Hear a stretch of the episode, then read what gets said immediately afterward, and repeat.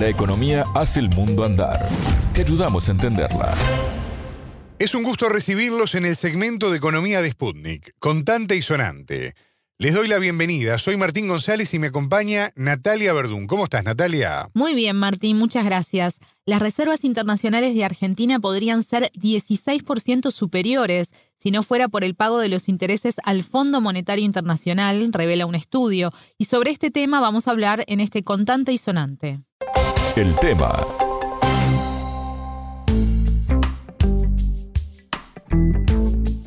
Este viernes 7, Argentina debía afrontar un pago de sus obligaciones con el Fondo Monetario Internacional por un total de 1.294 millones de dólares que fue postergado hasta fin de mes. Exacto, el país hizo uso de la posibilidad que brinda el fondo de agrupar los pagos, algo que ya hizo el mes pasado. De esta manera, a fin de julio deberá pagar los tres pagos de capital de este mes, esto es 2.600 millones de dólares. Esta medida se da en medio de la grave crisis de reservas del Banco Central, según el último dato publicado del martes 4, donde las reservas brutas se encuentran en el nivel más bajo desde 2016 con unos 27.529 millones de dólares. Así es, pero las reservas netas, es decir, las disponibles, estarían en un saldo negativo de alrededor de 5.000 millones. Estas son estimaciones de analistas, ya que no hay datos oficiales. Y en este contexto, en Contante y Sonante, conversamos con el economista Guillermo Oglietti. Él es autor del informe Faltan dólares y sobra el fondo, el costo de los intereses de los acuerdos Argentina-FMI. Oglietti es subdirector del Centro Estratégico Latinoamericano de Geopolítica, CELAG. Y de acuerdo a este trabajo, a marzo de 2023, las reservas internacionales brutas de Argentina serían 16% mayores de no ser por el pago de intereses al FMI, y las reservas disponibles serían 25% más. Desde 2018 hasta marzo de este año, Argentina pagó 6.457 millones de dólares en intereses, Oglietti explicó cómo se compone la carga total de intereses que cobra el Fondo Monetario Internacional. La entrevista. La tasa de interés que cobra el fondo es un compuesto de varias cosas. Cobran una sobretasa por pedirle mucho, una sobretasa de 2% por pedirle mucho, una sobretasa de 1% por pedirle durante más de cuatro años. A eso le agrega un 1% de margen que cobran ellos como sus costos, digamos, administrativos y le agregan la tasa de interés, que bueno, son otros puntos más. La tasa de interés de era cuando se firmó el acuerdo de cero, casi cero, 0,22%. Ahora está en 4%. Por lo tanto, la tasa total que paga Argentina es un 8%, es, es, muchísimo dinero sobre semejante volumen de... Esto incluso incumple los mandatos del fondo. Recordemos que el fondo es en teoría una institución, un club, un club de socios cuyo objetivo es, ser benefactor, digamos, y lo dice expresamente en sus estatutos. No tenemos que tenemos que aliviar la situación financiera de los países para que no haya crisis eh, de balanzas de pagos, para que no, digamos, para que evitar estas crisis que a veces sacan a los países del comercio internacional y eso genera ondas que luego afectan el comercio, afectan el crecimiento de, de todo el planeta, digamos, se contagian, etcétera. Ese sería el mandato del fondo. Bueno, pues, pues no lo está cumpliendo. Recordemos que el préstamo al Fondo Monetario Internacional por 57 mil millones de dólares se firmó en 2018 por el gobierno de Mauricio Macri y fue renegociado en marzo de 2022 ya con el gobierno de Alberto Fernández. Así es, en marzo de 2022 ya había indicios de un aumento de las tasas de interés y de la inflación global. El conflicto en Ucrania, las sanciones a Rusia sumaron nuevos elementos a esta situación. El peor de los escenarios no solo se ha hecho realidad, sino que incluso se ve superado en 2023 como resultado del alza de las tasas y la sequía, que podría disminuir los ingresos por exportaciones en unos 15 mil millones de dólares, dice el trabajo de Oglietti. Según el informe, en 2023, de continuar con el tipo de interés actual, algo además que parece difícil en el escenario que vemos en estos meses, los cargos totales que se pagarán al fondo serán de 3,3 mil millones de dólares pero al finalizar el acuerdo Argentina habrá pagado 30 mil millones de dólares en intereses y sobrecargos desde 2018. Esto representa más del 6% del PBI. La cifra, además, es 11 mil millones más que los 19 mil millones que se hubiesen pago si los intereses se hubiesen mantenido al mismo nivel que los vigentes al momento de firmar el acuerdo en marzo de 2022.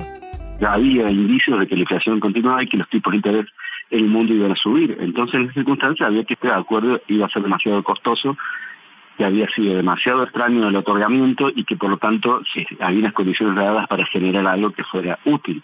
¿Y por qué decimos nosotros que no sirvió este acuerdo? Porque, por ejemplo, eh, por la cantidad de dólares que requiere todos los años para cumplir con los compromisos del fondo. Este año, contando el pago de julio, este año se pagarían alrededor de 3.300, 3.500 millones de dólares en solo un año en conceptos de intereses.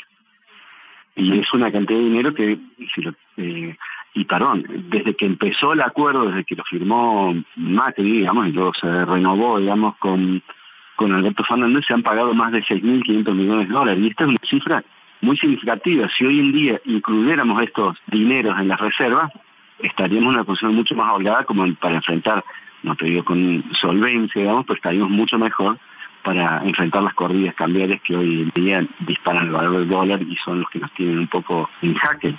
Natalia, Argentina está en medio de negociaciones con el fondo por la revisión del acuerdo. ¿Qué margen tiene el país para acordar condiciones más favorables y qué posibilidades tenía en 2022? Según el entrevistado, siempre hubo margen para negociar, pero esto implica una posición dura por parte de Argentina. Oglietti puso como ejemplo la medida del presidente Néstor Kirchner de postergar pagos en el año 2004. En la nueva negociación, dice el economista, Argentina debe forzar al fondo a salirse de su manual, tomando en cuenta además que el país es el mayor deudor en la historia del Fondo Monetario Internacional. Hicimos lo mismo que cuando una persona de pie, un ciudadano de pie va a un banco. Cuando vas a un banco a pedir un crédito, te dan un formulario que está prescrito. Y vos simplemente tenés que tilar y firmar y ya está el formulario donde te conceden un préstamo. No tenés ningún margen para cambiar las condiciones. Pero, ¿qué pasa? El, crédito este se otorgó en otras condiciones. Es como si nosotros fuéramos a un banco, pero no somos un cliente de a pie, sino que somos, eh, no sé, Bill Gates, Elon Musk, vamos a un banco a pedir dinero, pues el banco vamos a tener que hacer un contrato y hacerlo a la medida. Y va a poder ser así. Y es eh, ser así porque al banco también le interesa prestarle a Elon Musk o Bill Gates. ¿Me explico? En este caso Argentina tenía eh, la, bueno, el peso de ser un deudor, un deudor descomunal, eh, el principal deudor del fondo, el mayor deudor en la historia del fondo, también tenía este antecedente de que este préstamo había sido otorgado de muy mala manera, había sido otorgado sin cumplir los protocolos internos del país, había sido prácticamente un, préstamo a sola firma, algo que se está investigando judicialmente en Argentina y es algo absolutamente probado, por ejemplo, que no se cumplieron los requisitos también está aprobado por, el lado del otorgamiento, digamos, eh, que ya no, es el lado argentino, sino el lado internacional, digamos, de que fue un acuerdo político y que se concedió sin, sin cumplir los requisitos que habitualmente exige el fondo. Entonces, con todo esto en las baracas sobre la mesa, es indispensable renegociar un acuerdo que sea viable para Argentina, como por ejemplo eh, pagar la deuda, eh, esta deuda del fondo, que repito, no sirvió para nada, para nada sirvió esa deuda. No hubo ni un ni medio punto de crecimiento en Argentina explicado por esto. No hubo ni medio ni media usina, nada se invirtió ese dinero. Solo, sirvió para financiar fuego de capitales. El entrevistado decía en uno de los fragmentos del diálogo que estábamos escuchando que esta situación incumpliría los mandatos del fondo. Porque el objetivo es aliviar la situación financiera de los países. Exacto. Oglietti vinculó su estudio Faltan dólares y sobra el fondo, el costo de intereses de los acuerdos Argentina-FMI, con otra investigación de su autoría sobre el funcionamiento del Fondo Monetario Internacional. El fondo, digamos, tiene mucho, mucho poder de fuego. Es una institución que basta que hable un integrante de la cuarta línea de jerarquía y que diga, por ejemplo, que Uruguay o Argentina tienen algún problema o que viene una nube oscura en el horizonte de acá a 10 años, y eso es capaz de sacar una tormenta financiera porque los, eh, los inversores extranjeros, los fondos de inversión pueden retirar el dinero de golpe y porrazo. O sea que hace falta apenas una declaración, ya ni te digo, cuando hacen un informe, país, o por ejemplo niegan un acuerdo o un desembolso porque no se cumplen las metas. Todas estas cosas son herramientas mortales, digamos, armas que tiene el Fondo Monetario Internacional. Entonces nos preguntamos en una investigación que hicimos antes, bueno, pero ¿cómo funciona el fondo? ¿Rinde cuentas, por ejemplo? Bueno, es impresionante, porque eh, no rinde cuentas. Si, si, un, si alguien hace algo de esto, toma alguna decisión que puede perjudicar a cualquier país por solo hablar, pues lo máximo que le puede pasar es que lo echen en el fondo. ¿sí? No tiene no tiene normativa interna, por ejemplo, para regular qué hacen los, los, los directivos del fondo cuando se van del fondo. De hecho, si vos empezás a mirar los listados de directivos del fondo, los primeros y los segundos, eh, que son los más importantes, uno es norteamericano y el otro es europeo, digamos que alrededor de dos tercios de ellos han ido a trabajar al sector privado, pero no es que han ido a trabajar a, la universidad privada, sino que todos van a trabajar a los fondos de inversión, a los fondos de inversión cuyos intereses defienden estando en el fondo. Entonces, este club, quiero decir, este club eh, que debería tomar políticas en, función del bienestar de los socios del club, que son los países, en realidad no sabemos para quién trabajan esos directivos. Me parece que están trabajando pensando en el cargo que van a tener cuando salgan de, cuando dejen de trabajar en el fondo. ¿Cuál es el objetivo del fondo? Pues eh, yo no sé, para mí a la institución esto no le conviene. A los a los integrantes de los cuerpos directivos del fondo, pues no sé, eso ya depende de qué sombrero tengan puesto.